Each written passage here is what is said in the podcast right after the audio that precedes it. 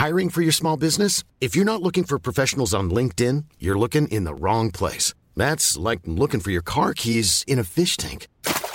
LinkedIn helps you hire professionals you can't find anywhere else, even those who aren't actively searching for a new job but might be open to the perfect role. In a given month, over 70% of LinkedIn users don't even visit other leading job sites. So start looking in the right place. With LinkedIn, you can hire professionals like a professional. Post your free job on linkedin.com slash people today.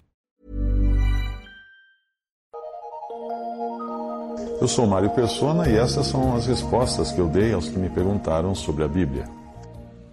Você escreveu perguntando por que os discípulos não, não reconheceram Jesus depois de ressuscitado. Não nos é dito, a palavra de Deus não nos diz a razão de alguns discípulos não terem reconhecido Jesus ressuscitado. Isso aconteceu com Maria Madalena, em João 20, 15, com os discípulos pescando, em João 21, 4, com os dois discípulos a caminho de Emaús, em Lucas 24, de 13 a 35. Portanto, para aquilo que não está explicitamente declarado, nós só podemos trabalhar com conjecturas. Uma das razões dos discípulos não reconhecerem Jesus ressuscitado pode estar no fato de não esperarem, eles não estarem esperando que ele estivesse vivo, por exemplo. Poderia ser isso. Se você vir passar alguém que morreu caminhando na rua, antes de achar que está vendo a pessoa que morreu, vai pensar que é alguém muito parecido com ele, com ela. Uh, a sua mente racional lhe dirá ser impossível ver um morto caminhando pela rua. Os discípulos haviam sido avisados da sua morte, mas eles não entenderam os avisos, como fala em Marcos 9, 31 e 32.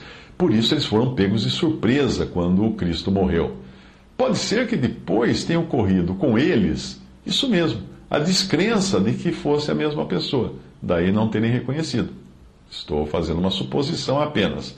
No caso de Maria Madalena, em João 20, o texto diz que ainda estava escuro quando ela foi ao sepulcro. Portanto, uma explicação natural para ela não reconhecer o Senhor poderia ser a ausência de luz suficiente para ela ver as feições de Jesus com clareza e, principalmente, temos que levar em conta que ela estava com os olhos marejados de, água, de lágrimas, depois de uma noite de tristeza e choro. Da mesma forma, os discípulos que pescavam em João 21 podem não tê-lo reconhecido por causa da distância eh, que o barco estava da praia, e também porque eram os primeiros minutos do raiar do sol, e eles tinham passado a noite acordados pescando sem sucesso. Seus olhos cansados podiam ainda não estar habituados à luz, aquele lusco-fusco da, da, do nascer do sol. Mas estas são apenas suposições do que pode ter acontecido do ponto de vista natural, porque em algumas passagens, como a dos discípulos no caminho de Emaús, o mais provável é que o Senhor tenha deliberadamente fechado os olhos deles, para que não o reconhecessem, e abrindo os seus olhos mais tarde, enquanto comia com eles, antes de desaparecer inteiramente de diante dos olhos deles. Lucas 24, 16 diz: Mas os olhos deles estavam como que fechados, para que o não conhecessem. E Lucas 24, 31, abriram-se-lhes os olhos e o conheceram e ele desapareceu-lhes.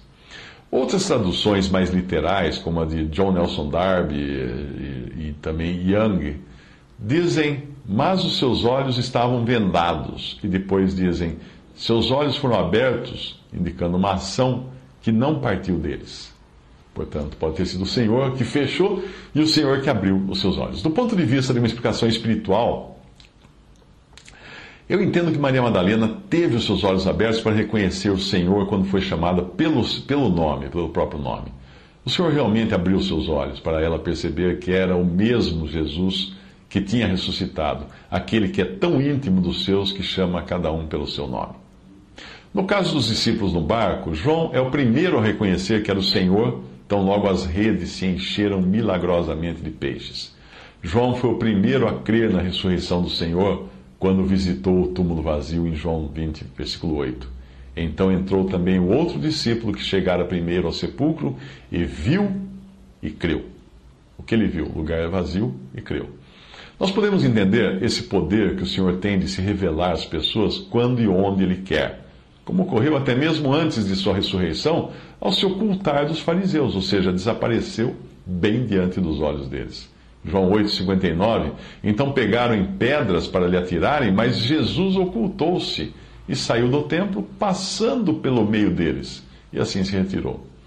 Outro ponto interessante que nós encontramos na palavra de Deus é que apenas os discípulos do Senhor o viram ressuscitado. Para o mundo, a última visão que o mundo teve do Senhor Jesus foi do seu corpo morto sendo tirado da cruz e sepultado. Foi a última coisa que o mundo viu.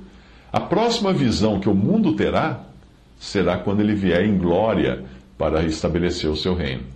Eu creio que a capacidade de ver o Senhor ressuscitado não seja algo natural. Isto é, nós estamos falando de um corpo em um estado de matéria que é completamente desconhecido da criação natural. Portanto, é preciso uma intervenção divina para que alguém possa enxergar o Senhor Jesus no seu corpo atual. Assim, eu acredito que a menos que o Senhor abrisse os olhos de seus discípulos para enxergarem o que havia além dos bastidores do mundo material, nem mesmo eles o teriam visto no seu corpo ressuscitado. Mais uma vez, isto é apenas uma conjectura minha a respeito do assunto. Um exemplo interessante disso você encontra num, numa passagem do Antigo Testamento, 2 Reis 6, 14 a 17. Então o rei da Síria enviou para lá cavalos e, cavalos e carros e um grande exército, os quais chegaram de noite e cercaram a cidade. E o servo do homem de Deus, o homem de Deus Eliseu, o profeta, se levantou muito cedo. O servo se levantou muito cedo e saiu. E eis que um exército tinha cercado a cidade com cavalos e carros. Então o seu servo lhe disse: Ai, meu senhor, que faremos? E ele disse: Não temas, porque mais são os que estão conosco do que os que estão com eles. E orou Eliseu e disse: Senhor, peço-te que lhe abras os olhos para que veja. E o Senhor abriu os olhos do moço e viu. E eis que o monte estava cheio de cavalos e carros de fogo em redor de Eliseu. Ali foi preciso uma intervenção divina para que o servo de Eliseu enxergasse o que havia nos bastidores, no mundo espiritual. Eliseu já tinha visto isso para poder afirmar que eram mais os soldados dos, dos exércitos celestiais do que os dos exércitos das trevas, pois aqui ele não está simplesmente falando dos soldados humanos do inimigo que estavam ali, mas ele está falando também daqueles que iriam ajudar tanto os inimigos, que eram os exércitos das trevas, eh, e também iria ajudar agora ele, povo de Deus. Mais são, você pode ler a, a passagem da seguinte maneira assim: mais são os anjos que estão conosco, israelitas, do que os anjos que estão com eles, sírios. Ele não fala, mais, mais somos nós do que eles, não. Mas são os que estão conosco do que os que estão com eles. 2 Coríntios 4,18, não atentando nós nas coisas que se veem, mas nas que se não veem, porque as que se veem são temporais e as que se não veem são eternas.